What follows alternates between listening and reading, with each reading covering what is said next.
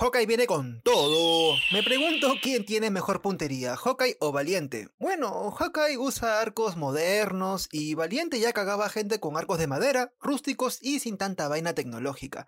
Así que, a mi Valiente dámela siempre. Arranquemos a las 3, a las 2, a la 1.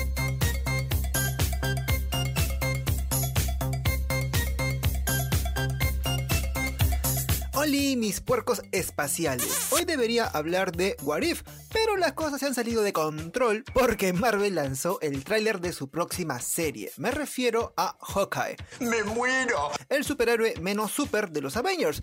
Porque claro, no es que tenga superpoderes, pero sí una excelente puntería como para acabar con seres alienígenas y quién sabe, quizás ganar alguna medalla de oro en arco y flecha.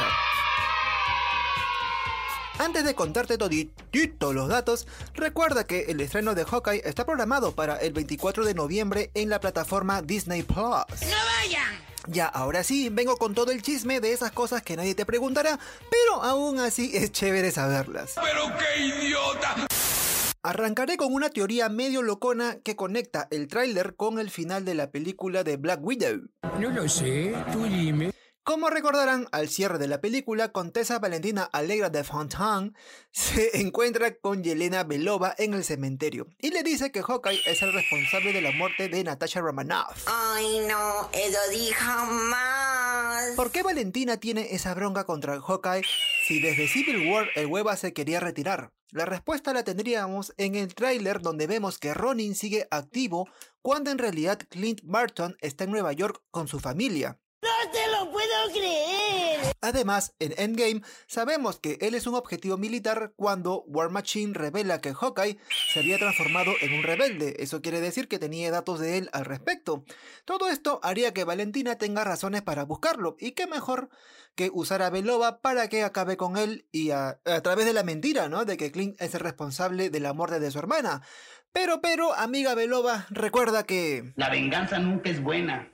Mata el alma y la envenena. Aquí hay una situación extraña. ¿Ay qué? O sea, es bien fácil aclarar la situación para que Hawkeye sea inocente. Sin embargo, los viajes en el tiempo parecen ser un secreto y es algo a lo que Valentina tiene acceso y usa eso a su favor para acabar con Hawkeye. Eso aún falta por esclarecer. Ahora chi, vayamos por los datos que quizás se te pasaron por alto del tráiler que promete acción y comedia. Y eso en realidad se agradece porque ya faltaba algo de risas en tanta drama. En la primera escena, Lila Barton, la hija de Hawkeye, dice que es la primera Navidad juntos en años. El dato es curioso porque toda la familia Barton, menos Clint obviamente, desapareció con el chasquido de Thanos. Aquí otro dato es la ausencia de Laura Barton, la esposa de Hawkeye. ¿Será que ella prefirió divorciarse tras descubrir en lo que se convirtió Clint, es decir, un justiciero brutal llamado Ronin? No hay muchas pistas, pero ya es cuestión de especular. Un detalle que quizá notaron los seguidores de los cómics es el audífono que lleva Clint Barton a la hora de despedirse de sus hijas. Este pequeño dispositivo estaría relacionado con la sordera del personaje, algo que aparece en las historietas de 1980 y luego se repitió en el 2010. Eso tiene sentido para mí. Algo que no queda claro es quién es el villano en Hawkeye. Solo sabemos que la vida de Hawkeye como Ronin ha hecho que tenga enemigos en la mafia del mundo. Pero no queda claro quién es el antagonista principal. Hay quienes anticipan a Kingpin, por ejemplo, pero lo cierto es que el actor Tony Dalton interpretará a Swordman, cuyo debut en los cómics fue en The Avengers Volumen 1 número 19 de 1965. Su historia es compleja, pero a grandes rasgos fue el mentor de Hawkeye y luego se convirtió en villano para los Avengers. ¡Puta, qué asco! Otra pista sobre quién sería el villano la tenemos en el perrito que aparece en el tráiler. Su nombre, siguiendo los cómics de la saga Hawkeye de Matt Fraction de 2012, eh, bueno, la mascota se llama Lucky the Pizza Dog, cuyo dueño es Iván Banionis, el líder de la pandilla Track Suite Draculas. Los miembros de esta agrupación serían los que aparecen a lo largo del tráiler. Otro detalle de los cómics lo tenemos con la actriz Vera Farmiga, quien hace de Eleanor Bishop, la madre de Kate Bishop. A ver, quiero ver si es cierto. Ella es una socialité adinerada en los cómics de Marvel, y el breve vistazo de Farmiga bebiendo vino en Hawkeye sugiere que lo mismo sucederá en la serie. Hablando de Kate Bishop, hay un par de cosas por resolver. Lo primero es que ella se disfraza como Ronin y no como Hawkeye, a pesar de su admiración por este último. Que alguien siga los pasos de Ronin es algo que Clint Barton no recomendaría a nadie, porque está padeciendo ahora mismo, bueno, por lo que se ve en el tráiler, las amenazas de ese pasado. Ese sería un buen punto para entrenarla y así sacarla de esa lucha contra el crimen organizado. ¡No te lo puedo creer!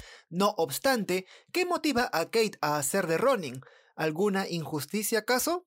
Quizá la respuesta la tengamos con Eleanor Bishop, su madre, quien es una socialite, y todos sabemos que la fama y la riqueza y las malas juntas andan siempre casi de la mano. Anda la osa. Y ya para acabar, hablemos de la obra teatral Rogers the Musical. Es divertido ver cómo los artistas de Broadway adaptaron toda la sacadera de mierda en algo más bonito. Ahora hay varias cosas que se desprenden de esta obra. La fase 4 reveló que los Avengers, por muy fuertes que sean, no tienen ni un puto cobre. Vision a lo mucho pudo comprar un terrenito para vivir con Wanda. Eso lo vemos en WandaVision. Y eso presumimos que, bueno, fue financiado por Tony Stark. Ahora que el millonario no está, no sigue más porque, bueno, murió en Endgame, las cosas se han puesto difíciles. Por ejemplo, en The Falcon and the Winter Soldier, Sam Wilson no pudo sacar un préstamo bancario a pesar de jugarse el culo contra amenazas extraterrestres. ¿Qué hacer entonces? Bueno, hay una manera fácil de conseguir dinero haciendo ni mierda. Y no, no es haciendo podcast como yo, No seas ridículo. sino a través de las licencias de derechos de imagen. Esto es algo que estaría sucediendo en Rogers the Musical, al contar con todos los personajes del UCM en escena. Y Clint Barton bien que está enterado del show y no parece fastidiarle si es que le están pagando un dinerito por eso.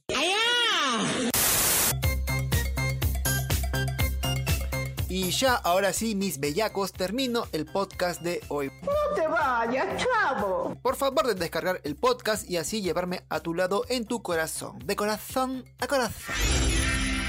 Y conmigo será hasta la próxima. Chau chis.